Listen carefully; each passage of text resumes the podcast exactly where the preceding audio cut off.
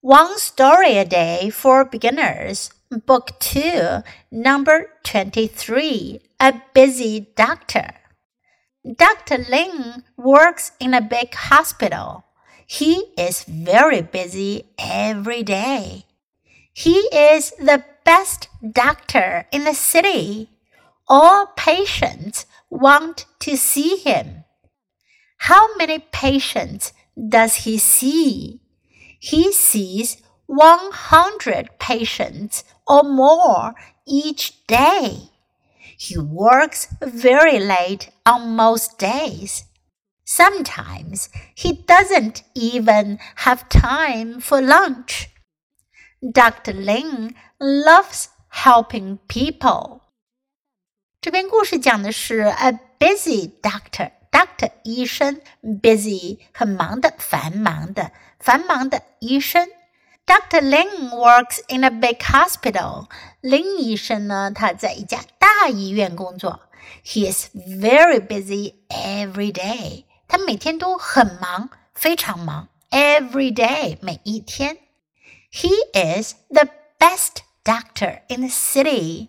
他是城里最好的医生，best 最好的。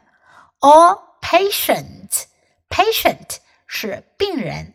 All patients 所有的病人 want to see him 都想见他，都想去看他。How many patients does he see？他要看多少病人呢？He sees one hundred patients or more each day. Or more 表示更多。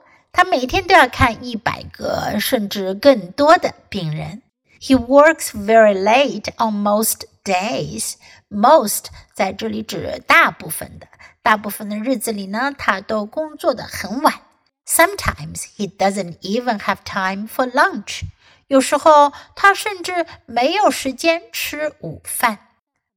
Dr. Ling loves helping people. 令医生呢很喜欢帮助人们，帮助他人。Now listen to the story once again. A busy doctor. Dr. Ling works in a big hospital. He is very busy every day. He is the best doctor in the city. All patients want to see him. How many patients does he see? He sees 100 patients or more each day. He works very late on most days. Sometimes he doesn't even have time for lunch.